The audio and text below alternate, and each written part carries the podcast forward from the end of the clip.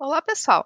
Eu sou a Ariana Adret, engenheira eletricista e criadora do Mulheres na Engenharia, um podcast semanal com engenheiras de destaque nas mais diversas áreas de atuação. Durante as minhas conversas com elas, vamos falar de seus projetos, carreira, novas tecnologias, cases de empreendedorismo e muito mais. Eu tenho certeza que vou aprender em cada episódio, espero que você também. E o Mulheres da Engenharia já está no Instagram, no Twitter, no iTunes e também no Spotify. Você pode seguir o podcast por qualquer um desses lugares ou então acessar o site www.mulheresengenharia.com. E a minha convidada para esse episódio é Flávia Oliveira, engenheira de materiais especializada em polímeros e que atualmente trabalha na área de desenvolvimento de produtos da Whirlpool. Eu tenho certeza que vou aprender muito com a nossa conversa e espero que você também.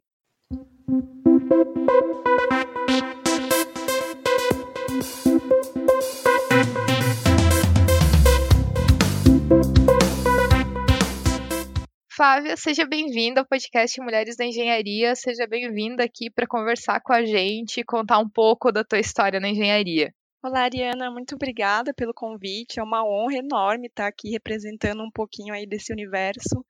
E vamos lá. Flávia, uma coisa que eu acho muito interessante, gosto muito, é de conhecer a história de todas as engenheiras que passam por aqui e entender como que elas foram parar na engenharia. Então, de onde que veio esse teu interesse pela engenharia de materiais? Nossa, tava, é, é, muito interessante pensar sobre isso, porque assim, eu tava é, refletindo um pouco, assim, desde criança, eu olhava muito para as atividades que meu pai fazia, que sempre foram muito relacionadas à engenharia, apesar dele nunca ter se formado. Ele reformava carro, fazia um pouco de mecânica, é, foi técnico em mecatrônica e hoje trabalha com construção civil. Então, não sei, acho que misturou um pouco do sonho dele querer ser engenheiro e nunca ter conseguido. E aí eu sempre soube que eu queria ser engenheira, só não sabia do que. Aí, depois de muito pesquisar e não encontrar nada que desse aquele match 100%, assim, eu acabei recebendo um panfleto falando um pouquinho sobre engenharia de materiais, que para ser sincero eu nunca tinha ouvido falar, e foi quase que uma paixão à primeira vista mesmo, sabe? Tinha algumas palavras-chave que me chamaram a atenção nesse panfletinho, falando em desenvolvimento de novos materiais, de pesquisa em desenvolvimento, falando de reciclagem, de compósitos. E aí isso chamou muito a minha atenção, principalmente quando eu vi a palavra reciclagem, reciclagem porque é, aí me, me pegou um pouco o meu lado, o lado da minha avó, que desde que eu era criancinha, lá nos anos 90, ela já começou a colocar na minha cabeça as primeiras noções de sustentabilidade e numa época que ninguém falava sobre isso, sabe?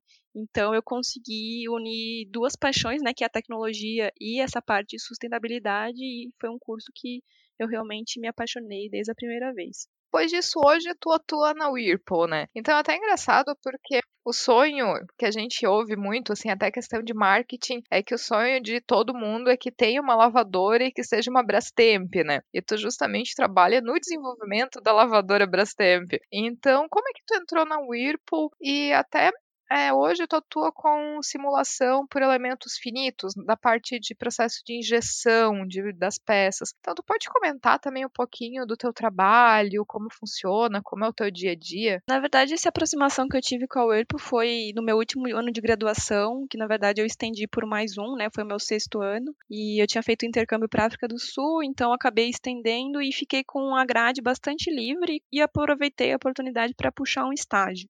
E aí, como era bem pertinho a cidade de Rio Claro, eu tentei esse estágio. Eu estudei em São Carlos, né, na UFSCar, que é aqui no interior de São Paulo. E aí, pela proximidade, pelo interesse na área também, eu acabei conseguindo essa, essa vaga. Era tudo que eu poderia ter desejado. Foi um aprendizado técnico infinito, assim, uma explosão de conhecimento mesmo. Você entrar num ambiente que no caso é a pesquisa e desenvolvimento de lavadoras. É, é um ambiente pesquisa de ponta, engenharia por toda parte. Nossa, fez meus olhos brilharem mesmo, assim, engenheiros mecânicos, mecatrônicos, controle, materiais, produção elétrica. É um time de ponta mesmo trabalhando para fazer produtos inovadores, de excelência e tal. E a melhor parte, assim, que na verdade me cativou muito foi porque a gente faz produtos que no final das contas vão para os nossos pais e avós usarem, sabe? E isso trabalhasse dessa forma com esse objetivo sinceramente não tem preço. E até fazendo um contraponto com o meu primeiro estágio, né, que foi numa área de B2B, né, que é de negócio a negócio, que era uma fornecedora de matéria de matéria-prima lá em Porto Alegre, aliás, lá no Rio Grande do Sul. E aí essa a gente fabricava matéria-prima para fornecer para outras empresas que iam transformar essa matéria-prima. Foi uma experiência legal, muito boa também, mas que me serviu principalmente para mostrar que o que eu queria trabalhar mesmo de fato era para o consumidor final. Então, foi muito importante ter essas duas experiências para me mostrar o que eu queria de fato. E aí, falando um pouco mais aí sobre esse universo simuleiro, é, que é um apelido que a gente dá aí na área. Para quem não tem muito contato, né, imagina um mundo onde você pode testar tudo virtualmente, achar o que dá certo e o que não dá em termos de design de peça e design de produto, bem antes de você investir milhões em ferramental e maquinário. Então esse é o mundo ideal, né, o dream space que a gente fala, que é isso, né? Você, você gastar o mínimo possível com protótipos físicos e testes, você reduz o lead time de projeto, e, aí você acaba sendo muito mais assertivo nos, nos investimentos que você faz, você evita retrabalho é, de ferramental e tal. E é isso. E aí, no geral, quando a gente fala em, em, simulação computacional, o que vem primeiro na cabeça, né, é a simulação estrutural, que eu acho que é o que o pessoal é mais exposto aí já na época de universidade. E o que eu faço, na verdade, é um pouco diferente. É, inclusive, puxando um pouco da minha formação, né, engenharia de materiais, Durante a graduação, a gente aprende muito sobre materiais, claro, mas a gente também aprende muito sobre processos, processos de transformação, que foi mais ou menos o que eu fui me encaixando mais aí no meu trabalho. Então, o que eu faço é uma simulação, poderia dizer que é uma simulação de CFD, né, que é aquela que a gente chama de fluido dinâmica, mas eu faço para fluidos viscoelásticos, que são os polímeros ou plásticos né, fundidos. Então, basicamente, eu simulo processos de transformação dessa matéria-prima é, original numa peça de plástico final. É, e aí são várias peças né, que compõem uma máquina de lavar. Então eu simulo esse, esse, como esse fluido ele preenche uma cavidade do molde. O molde o que, que é? Como se fosse o ferramental que vai dar o formato da peça que vai ser fabricada lá na frente. E aí eu, eu, eu justamente simulo esse processo que vai. Vou avaliar algumas coisas, como por exemplo. E aliás, dá uma oportunidade de aprender muito, né? A gente permite que a gente ajude a, selecionar o melhor material para ver se ele está apto ou não a atender aqueles requisitos, requisitos é, que a peça possa ter também vou avaliar, sei lá, a pressão que está envolvida, o tempo de ciclo que isso vai levar para formar essa peça, e também isso vai impactar em produtividade, que é o que a empresa gosta, né, que seja o mais produtivo possível. Também vou avaliar tamanho de máquina e aí o investimento que é necessário fazer para comprar uma máquina maior ou menor, ou terceirizar, enfim. É, também dá para avaliar uma coisa muito legal que é o dimensional final dessa peça, né? Se a peça sai direitinho ou se ela sai um pouco torta, empenada, que a gente chama. E além, além, também, às vezes, a gente tem algumas peças bastante estéticas, né? Se você pensar numa máquina de lavar, e que tem bastante interface com o consumidor, então a gente consegue prever se vai ter alguma mancha, alguma marca, além de fazer a otimização de massa, né? Que é deixar os componentes cada vez mais leves, sem perder qualidade. que mais? Eu acho que um ponto legal também de ressaltar sobre essa nossa área de simulação é o glamour envolvido, né? A gente trabalha num grupo lá que a gente sempre brinca, brinca entre a gente que que a gente adora colocar umas, umas imagens coloridas para o povo ver, né? É, mas é assim, a gente é uma considerado uma área de ponta, né? Não, é, não são todas as empresas que têm a possibilidade ou querem investir nessa área de simulação, né? E às vezes acabam seguindo nessa onda de tentativa e erro. Mas também é muito comum a gente ter essa área e se deixar levar aí por esse glamour, acabar pegando muito mais nessa parte superficial da coisa, né? Que é essas imagens coloridas, animações, o negócio preenchendo, piscando, que aí vai dar aquele status de que, poxa, eu rodei uma simulação e tá tudo certo. Sendo que muitas vezes a gente está lidando com problemas, aí, por exemplo, pensando em, em cálculos estruturais que poderiam ser resolvidos na mão, né? Sei lá, uma viga engastada, alguma coisa assim. Às vezes a gente vê muito, muito isso no mercado, né? Esse probleminha simplesinho que dá para resolver na mão mas que, poxa, é tão legal ter uma imagem colorida, então eu vou pôr para rodar. E a gente acaba não extraindo o verdadeiro valor dessa, dessas ferramentas, né? E aí tem que tomar muito cuidado, então, para não cair nessa tentação. E de fato usar essas ferramentas que são tão fantásticas para extrair o maior, o máximo valor possível mesmo, sem abusar da, dessa famosa galinhagem. Que softwares basicamente que vocês usam? Isso tem vários no mercado. Estrutural, é, na empresa, acho que eles usam o ANSYS. E, e eu, nessa parte de processos, que é a, a simulação de injeção, eu uso o Moldflow. Até tô comentando ali de imagem, eu acho até, até é, complementando, eu acho muito engraçado, porque eu vejo isso no meu trabalho, assim, eu posso pegar e responder, dar alguma resposta técnica e fazer praticamente uma dissertação explicando alguma coisa, e a pessoa não dá a mínima, mas eu pego um desenho lá, simulação e tudo mais, coloco junto na resposta, sério, tu não tem noção, assim, é outra vida. Sim, e o contrário também é verdade, né? Às vezes eu, eu pego uns relatórios putz, aí tanto dentro da empresa quanto fora, né? É, eu pego uns relatórios de tipo 20 páginas falando, mostrando o processo e figuras e figuras e não sei o quê. Aí chego no final e eu pergunto para a pessoa, mas o que que a gente está tirando de aprendizado aqui? Beleza, tem várias imagens, mas o que, que eu faço com isso, sabe? Porque às vezes a gente entra nesse loop de querer enfiar conteúdo, conteúdo, mas a gente não sabe responder uma pergunta simples que é, sei lá, eu aumento ou diminuo a espessura dessa parede? Não, não sei, sabe? Então, é muito importante não cair nesse nesse buraco negro aí que é esse glamour que a simulação acaba dando. É, na verdade é aquela tentação de querer falar difícil Daí a pessoa com a qual tu tá falando, assim, como ela não entende o que tu tá querendo dizer, ela fica com medo de perguntar. É, exato. E eu, assim, não sei se eu consigo, eu tenho sucesso absoluto nisso, mas eu acho que é muito importante a gente tomar o cuidado de tentar entender em que pé que a pessoa tá, né, tecnicamente falando, para também você não ficar falando um monte de ABC aqui difícil que a pessoa entenda, porque, que nem eu falei, né, a gente tá, por exemplo, onde eu trabalho, a gente trabalha com uns 8, 10 tipos de engenharia diferentes e a gente interage com todo mundo. E eu não vou exigir que o engenheiro saiba do que eu tô falando ali no meu processo de injeção, que é super específico de materiais, e vice-versa. Então, acho que a gente tem que, na vida, assim, tomar esse cuidado, né, de tentar passar a mensagem, o que realmente precisa ser passado de uma forma simples, e aí se a pessoa quiser se interessar, tal, a gente vai dando mais detalhe. Né? Flávia, até de curiosidade, a gente vê como que a tecnologia está influenciando e está acelerando o processo de desenvolvimento de produto, né? Então, tu trabalhando na área de desenvolvimento, o que tu tem visto de mudança de como que era feito todo esse processo há 5, 10 anos atrás e de como que está sendo feito hoje. Que tipo de tecnologias que estão sendo inseridas além dos próprios softwares. Como que vocês dentro da indústria estão conseguindo trazer essas tecnologias, como por exemplo impressão 3D, inovações tecnológicas até para avançar esse processo de, por exemplo, prototipagem, né? Até porque a questão de fabricação dos moldes acaba sendo uma coisa um pouco mais complicada. Então, como que tu vê a questão da evolução tecnológica nesse nesse processo de desenvolvimento. É, é, legal isso de você olhar a história, assim, né? Claro que eu, eu tô na eu tô na empresa e assim no mercado de trabalho há faz cinco anos mais ou menos, então sou relativamente nova, assim, né? E acabei não pegando os primórdios de, de do, do, trabalho que vem sendo feito aí há décadas. Mas é interessante você notar que, sei lá, antigamente os projetistas faziam os desenhos à mão, eles eram habilidosíssimos em desenhos à mão, toda aquela parte que a gente vê de desenho e tecno tecnologia mecânica na faculdade era o que os caras estavam fazendo ali na mão mesmo, na prática.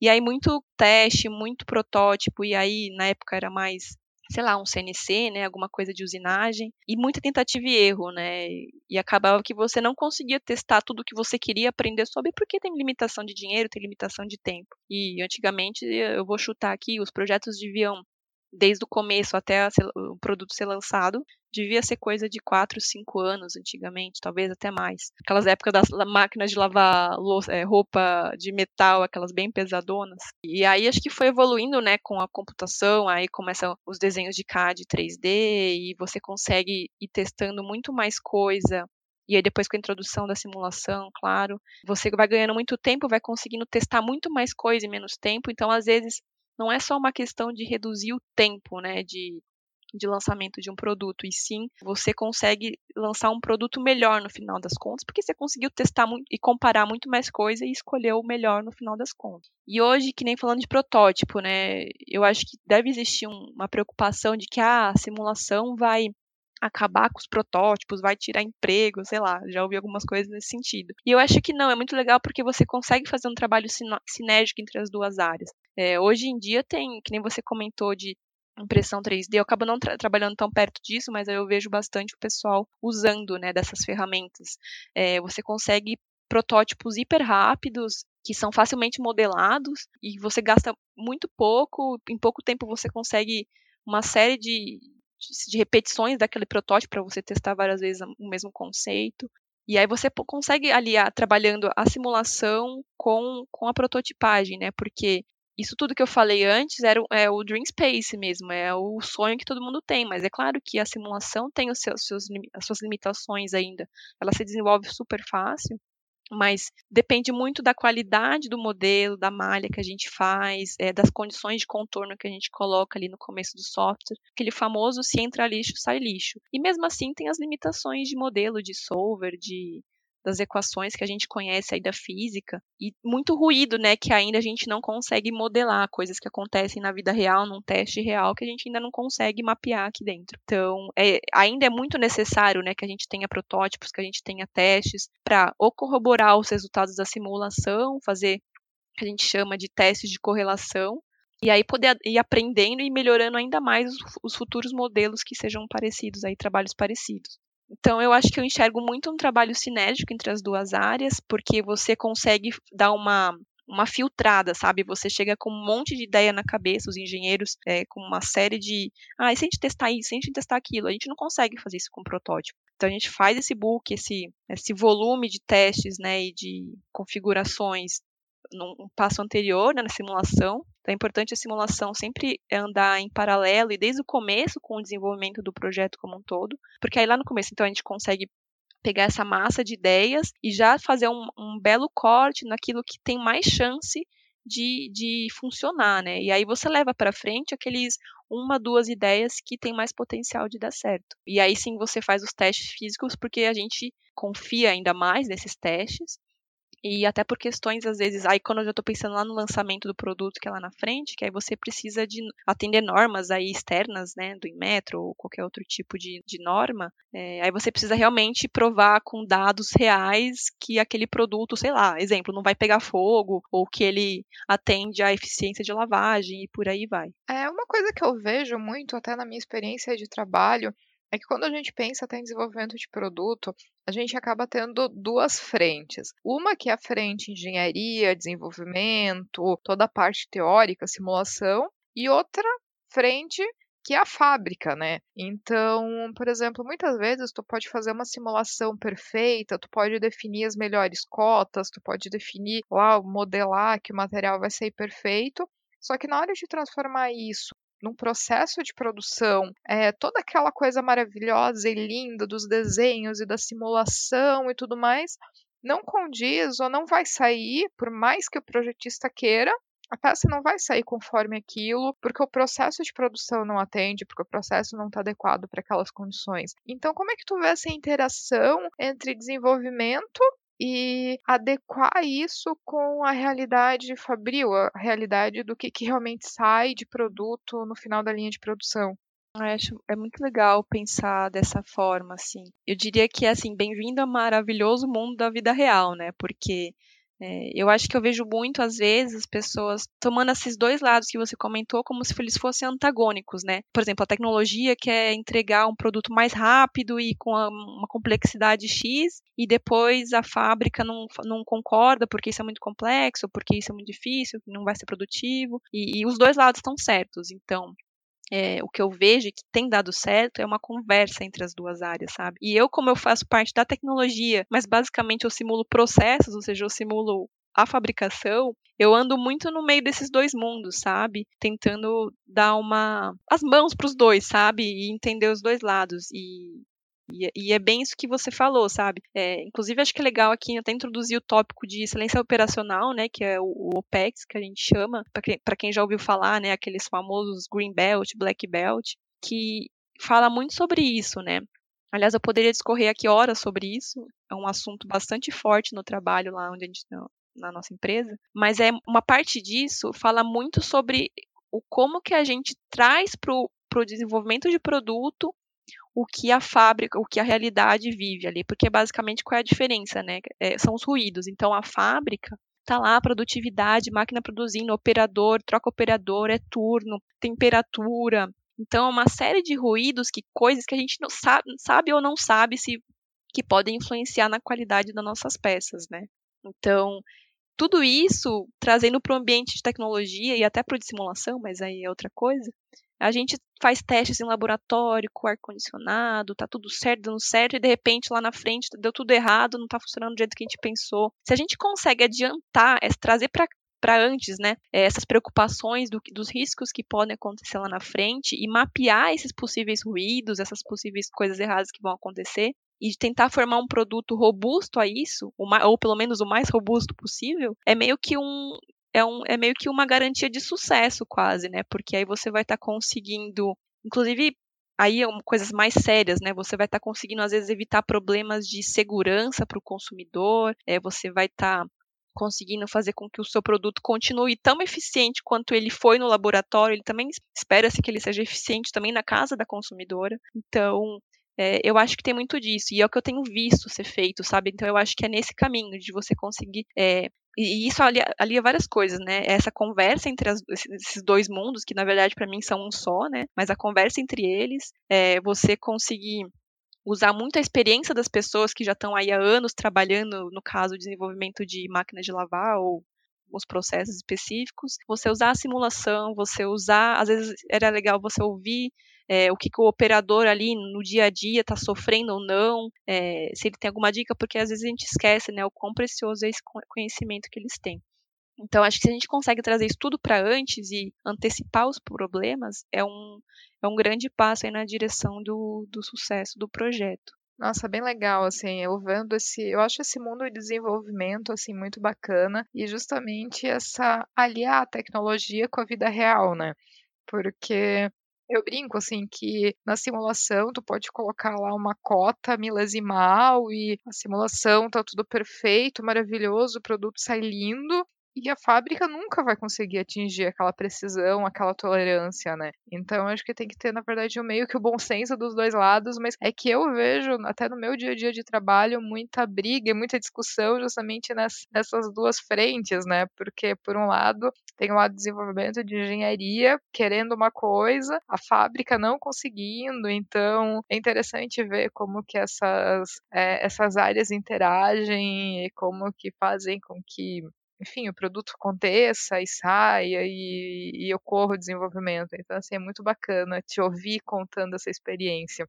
Mas, Flávia, mudando um pouquinho até de tópico aqui no podcast, uma coisa que eu achei muito bacana é que além das tuas atividades normais na área de desenvolvimento, é, a Whirlpool também tem alguns grupos internos de diversidade, inclusão, e que tu faz parte de dois grupos, né? Então, tu pode até comentar exatamente do que, que são esses grupos, que tipo de atividades, o que, que esses grupos se propõem a fazer dentro da Whirlpool? Sim, com certeza. Na verdade, muito legal você abrir essa oportunidade para eu falar sobre isso, porque é uma coisa que eu estou amando fazer. Então, sim, eu faço parte de dois grupos dentro da empresa. Um é um grupo entre aspas, menor, assim, ele atua mais localmente no nosso time ali da tecnologia.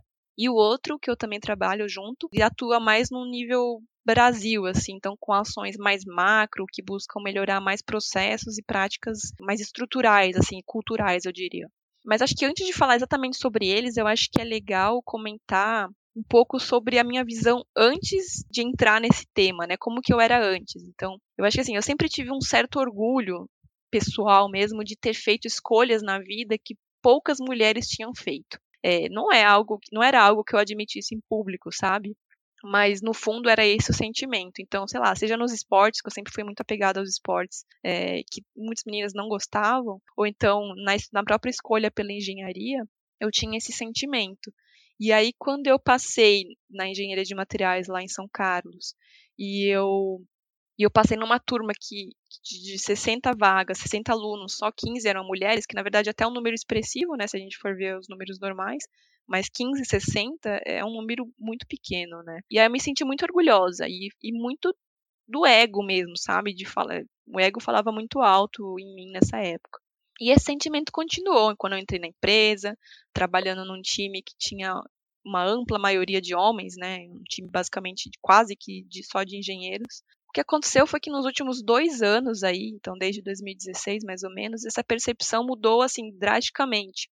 Eu comecei a perceber que ser minoria nesse caso não é um motivo de orgulho, e sim uma preocupação mesmo, sabe? É, na vida, por sempre ser parte dessa parcela minoritária, eu sempre tive, isso que eu não percebia, mas se você percebe, assim, eu sempre tive esse fardo de não poder errar, sabe? De tem que ser um role model, de tem que ser não, não, não tem uma oportunidade de errar porque eu era representante daquele grupo. E se eu errasse, ah, não, porque mulher engenheira já se é por causa disso que ela errou, sabe? Então esse fardo começou a ficar muito pesado. E aí associado a isso, eu via externamente falando, né, eu vi os movimentos feministas ganhando cada vez mais força e também comecei a ver, por exemplo, a forma como é que a gente cria as crianças que são que hoje em dia totalmente, sempre foi, na verdade, né, totalmente contra o incentivo para que as meninas escolham de forma assim espontânea e honesta, né, a, a ciência e tecnologia. Isso não é, isso são detalhes do dia a dia que você percebe que não é óbvio,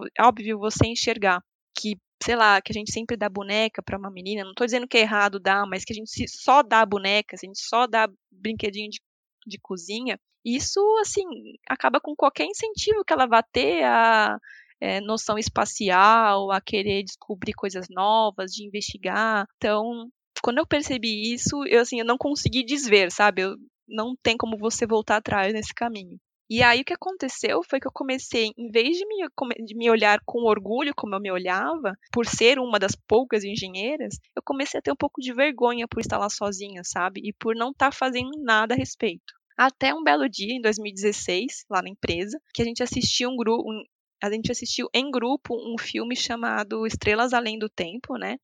que é sobre mulheres negras trabalhando na, na NASA na década de, 70, de 60, aliás. E aí, esse filme, assim, é fantástico, para quem não, não viu, recomendo, assim, recomendação número um.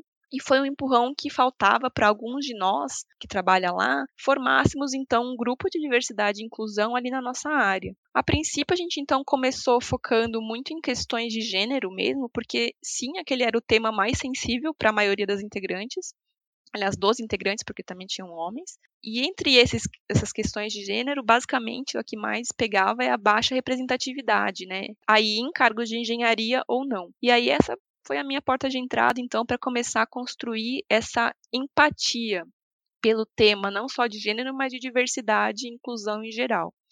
E aí eu fui entendendo, né, que a diversidade e inclusão é muito mais que só gênero, né, que é sobre pluralidade, sobre complexidade humana, trazendo um pouco para o ambiente empresarial. É sobre como ter um time mais diverso, como esse time, se ele for mais diverso, como que ele consegue ampliar a visão dos compromissos e entregas que a empresa tem que ter, é um olhar diferenciado sobre os serviços, os produtos que a gente faz. E a partir disso, quando a gente consegue representar um pouco melhor a pluralidade dos nossos consumidores, que são mega diversos, né? A gente consegue então atender melhor a expectativa deles e sermos mais inovadores, né? E, e assim, mais importante do que até isso, que é um, ter um time diverso, mais importante do que isso é você ser um time inclusivo. O que, que eu quero dizer com isso, né? Que não, não basta apenas ser diverso se essa diversidade de pessoas não se sentir à vontade para expressar essas opiniões no ambiente de trabalho, se elas não se sentirem ouvidas e nem e não se sentirem que estão num ambiente acolhedor. Então isso é a inclusão, né? É ela que vai permitir que esse time diverso, que ele dê o máximo de si e assim a empresa de fato vai se beneficiar do valor desse time e de todo o potencial que ele tem. Hoje, por exemplo, a gente toma muito cuidado para não falar só sobre gênero. Então, a gente também trata de questões LGBT, sobre discriminação racial, sobre sei lá, parentalidade, sobre diversidade de experiências. E também, por exemplo, agora para o final do ano, a gente está bolando umas, algumas ações sobre acessibilidade e deficiência física. Apesar da gente não ter nenhum representante lá desse grupo, eu acho que é muito legal a gente começar uma conversa sobre, sabe? Porque será que a gente não tem porque não tem ou porque a gente não tem nem a estrutura que precisaria para que eles pudessem trabalhar aqui? Então a gente vai começar a levantar esses questionamentos. Nosso grupo, então, esse grupo local, né, digo, ele está completando dois anos e assim é uma, uma jornada assim fantástica, sabe? A gente amadureceu como grupo. Eu não sabia absolutamente nada no começo e hoje eu me sinto uma pessoa totalmente modificada, assim, positivamente falando, sabe? Eu evolui, sinto que eu evolui muito. E aí a ideia do grupo, né, a minha ideia aí do grupo é tornar as ações cada vez mais positivas, sabe? A gente vai tentar, né, em vez de penalizar para as ações que a gente quer evitar, a gente vai começar a celebrar e validar os comportamentos que caminham dentro dos valores que a empresa prega, né? Os valores que a empresa tem. Que aí, acho que até comentei, comentei agora de valores, eu acho que é, é legal até abrir um, um parênteses aqui nessa palavrinha valores, né? Porque toda empresa, né, tem a sua missão, tem a sua visão e tem os seus valores. Mas no começo da carreira, eu nunca dei muita bola para isso, sabe? Nenhuma importância. Eu era para mim eram só umas palavrinhas ali largadas que a empresa fazia bonito para fazer uma propaganda externa. E hoje eu tenho uma opinião totalmente diferente sobre, sabe? É uma das primeiras coisas que eu olho numa empresa, se eu quero aprender sobre aquela empresa, e para mim é uma importância assim vital, talvez até mais do que o salário em si. Por exemplo, essa empresa que eu trabalho, a Whirlpool, alguns dos, dos valores dela, né, é o respeito e a diversidade e inclusão. Ela tem mais alguns, mas eu queria falar sobre esses.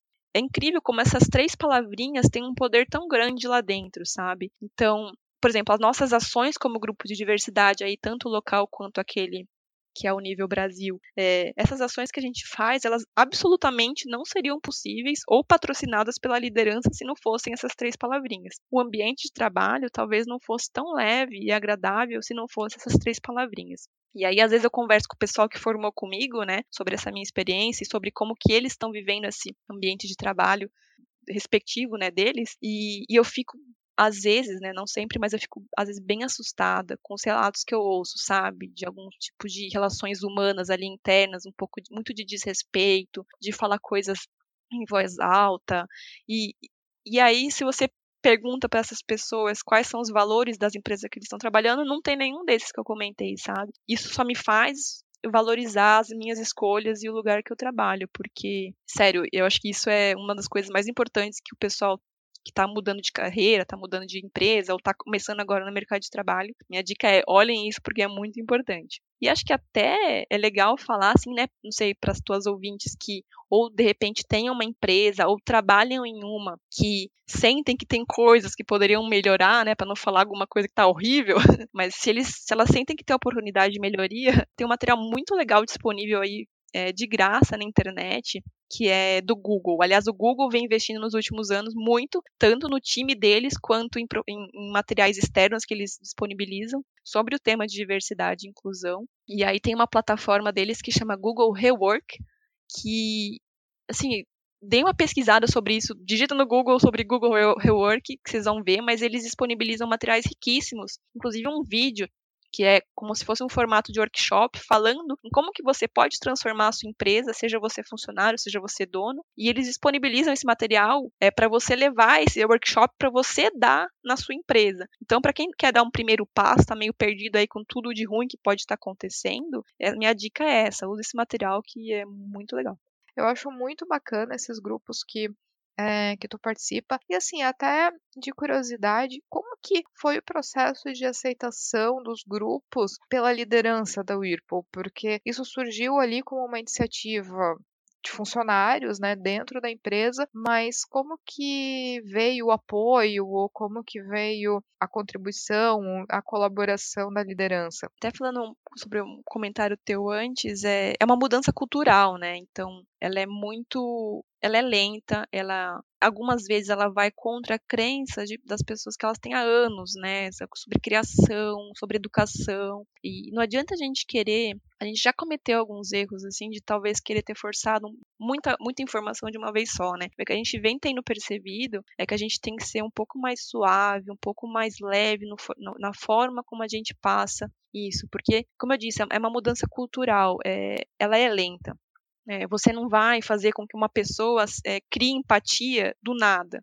A gente não pode forçar a empatia. A empatia tem que ser um negócio que, que seja uma, um pequeno pontinho de luz ali dentro da pessoa e que esse, esse pontinho que a gente possa conseguir introduzir de uma forma pontual ali ao longo do tempo, e ele vai crescendo e sendo alimentado. E aí, dali em diante, essa pessoa também vai ser uma propagadora de conhecimento e uma propagadora dessas boas práticas que a gente vê aí, aí tanto empresariais como na vida, né? Não é 100% das pessoas que talvez encarem isso de uma forma natural, mas assim, o feedback que a gente vem tendo é muito. Eu acho que no geral é bem positivo, sabe? A gente tenta tomar cuidado para tentar não esbarrar nessas partes que são muito crenças, às vezes talvez religiosas um pouco, mas no geral o pessoal tem tido um feedback legal. A, a liderança é essencial. Eu acho que se a liderança não patrocina, e não estou falando nem dinheiro, né? São mais de ir lá e falar para o pessoal, não, participe das ações, ou dar o apoio e a autorização que a gente precisa para as nossas ações, é, isso não não estaria acontecendo. E aí vai muito de encontro com os valores que eu comentei, né? Porque se você está com uma liderança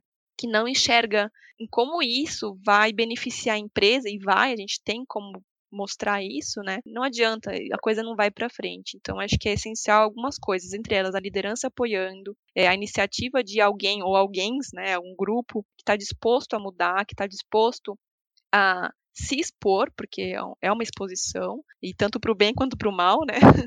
Você acaba se tornando a referência daquilo, aquele tema, e coloca a cara a tapa mesmo, sabe? Então não, não são só maravilhas, mas no geral eu não me arrependo de nada, assim, eu por mim eu continuar nesse grupo até quando me chutarem daquele grupo, quando não aguentarem mais ver minha cara. São só experiências boas, assim. E, e feedback, alguns feedbacks negativos, eu vou te dizer que foram muito construtivos, sabe? Dicas de como você talvez fazer de uma forma mais leve, de uma forma mais resumida, faz assim, não faz assado. A gente recebe esse tipo de coisa e, e eu, eu gosto muito dos feedbacks construtivos. Quando eles vêm só para só para tipo te apontar erros e não tentar te ajudar a construir junto o negócio, eu acho que aí eu não, não vejo tanto valor. E aliás, esse é um outro ponto legal, né? É, esses grupos de diversidade, eu acho que é legal, e isso é um aprendizado que a gente está tentando levar para o próximo ano. É como tentar engajar ainda mais para que as pessoas, que mesmo as pessoas que não participem do grupo, que elas tenham mais voz, sabe? Para que elas sintam que estão construindo isso junto com a gente. Eu acho que isso é uma forma de,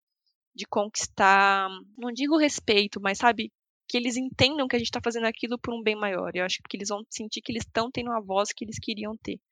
Então, é isso, assim, eu acho que no saldo aí na balança, ela é bem mais positiva do que negativa.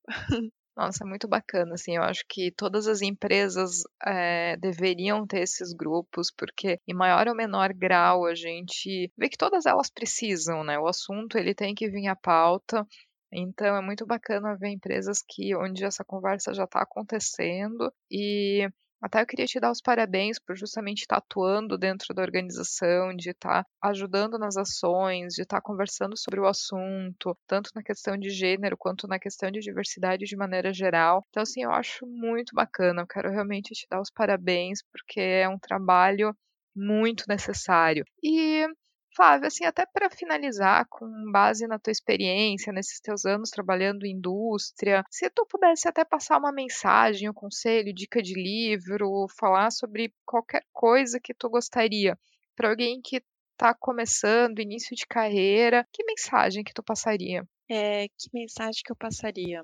Bom, acho que para quem está aí nesse caminho querendo escolher ou em dúvida se escolhe ou não engenharia, até para o pessoal que já está no mercado, né? Acho que assim, ser engenheira, sendo engenheiro, não é excludente, não, não exclui de você ser humano, né? Então, de você usar sua criatividade, de você pensar nas relações humanas, que né, existem tantos tipos de inteligência, né? Algumas que eu me lembro agora, lógica, espacial, interpessoal e por aí vai. E quando a gente decide qual carreira seguir, a gente, é, a gente nunca deve deixar de exercitar essas outras inteligências só porque a gente está escolhendo a área de exatas. Eu acredito muito que o profissional do futuro, é, aliás do presente, né, mas do futuro, é aquele que consegue abranger tudo isso, né, a parte técnica, matemática, física, coisa mais hardcore assim, com a parte humana, com a parte criativa, sem perder, sabe, essa essência de quando a gente era criança. É, por exemplo, eu, apesar de ter escolhido engenharia, eu me lembro muito bem de ter cogitado fazer, sei lá, desenho industrial, pensei em ser ginasta olímpica. E hoje, de certa forma, eu não abandonei isso, sabe? Eu tenho como hobby praticar esporte, eu faço alguns trabalhos manuais, então ponho minha criatividade lá em prática. É, e dentro da empresa eu participo desses grupos que eu acabei de falar. É, sempre quero aprender algo novo, fiz treinamento de brigadista, faço algumas ações sociais, faço parte dos jogos do SESI, competindo ali contra as empresas. Então, assim, a minha mensagem é: nessa hora de decisão do que vai fazer, ou se já decidiu, tenta encarar isso de maneira mais leve, sabe? Não é o fim do mundo, você não vai, tipo, escolher aquilo e todo o resto que você gosta vai desaparecer da, do mundo, da face da terra. Essas escolhas, tudo só depende de nós mesmos lutar, lutar para que essas crenças, essas paixões, esses hobbies, esses interesses, eles não deixem de existir, né? Que eles não vão morrer. É, é, simplesmente você, a gente valorizar aquilo que a gente tem de mais importante, né? Que é a nossa pluralidade, sabe? A gente não é simples, a gente é complexo e a gente tem que se manter assim e valorizar nós mesmos, a nós mesmos e ao próximo. Então é isso que eu tenho de mensagem aí para todo mundo. Sejam leves e valorizem a diversidade própria e a dos outros. Adorei conversar contigo, adorei te receber aqui no podcast. Então, É, eu queria te agradecer muito pela presença. Muito obrigada. Obrigada eu, foi incrível participar, compartilhar esse pedacinho da minha experiência aí nesse universo tão grande que é a engenharia e desejo toda a sorte aí para esse podcast que tem tudo para se transformar num, um fenômeno aí, pelo menos nesse nicho que é do maravilhoso mundo da engenharia. Sim. E se você que está ouvindo tiver algum comentário, crítica ou sugestão, só enviar o e-mail para ariana.mulheresengenharia.com ou então acessar o nosso site www.mulheresengenharia.com e deixar o seu comentário. E se você gostou desse episódio, ficarei muito feliz se puder compartilhar com outras pessoas que podem gostar também. Um abraço e até o próximo episódio.